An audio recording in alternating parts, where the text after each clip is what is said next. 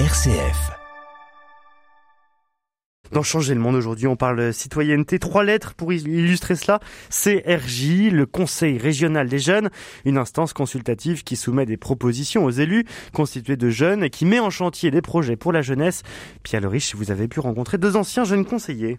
Exactement Pierre Hugues, rendez-vous donné à l'université de Caen avec Géant Alexis, 19 ans. Je suis en CAP bénisterie à la suite d'un bac pro technicien menuisier agenceur. Bonjour, Clara Pantier, j'ai 18 ans et je suis en L1 de droit. Pour Alexis et Clara, le CRJ, c'est fini. Il faisait partie de la promotion 2 du Conseil régional des jeunes.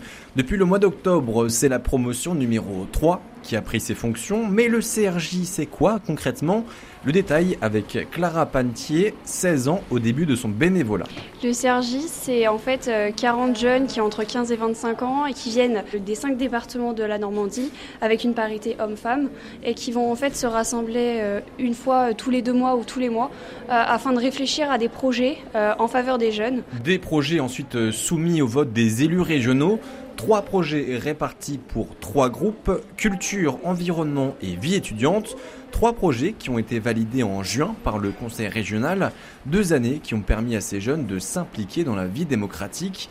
Alexis Géant. C'est incroyable. Il n'y a pas cet esprit partisan, il n'y a pas d'étiquette politique, il n'y a pas tout ça. Il y a un vrai débat, c'est constructif. On fait de la politique, mais différemment. De la politique différemment, on évite donc la cacophonie qui habite parfois l'Assemblée nationale.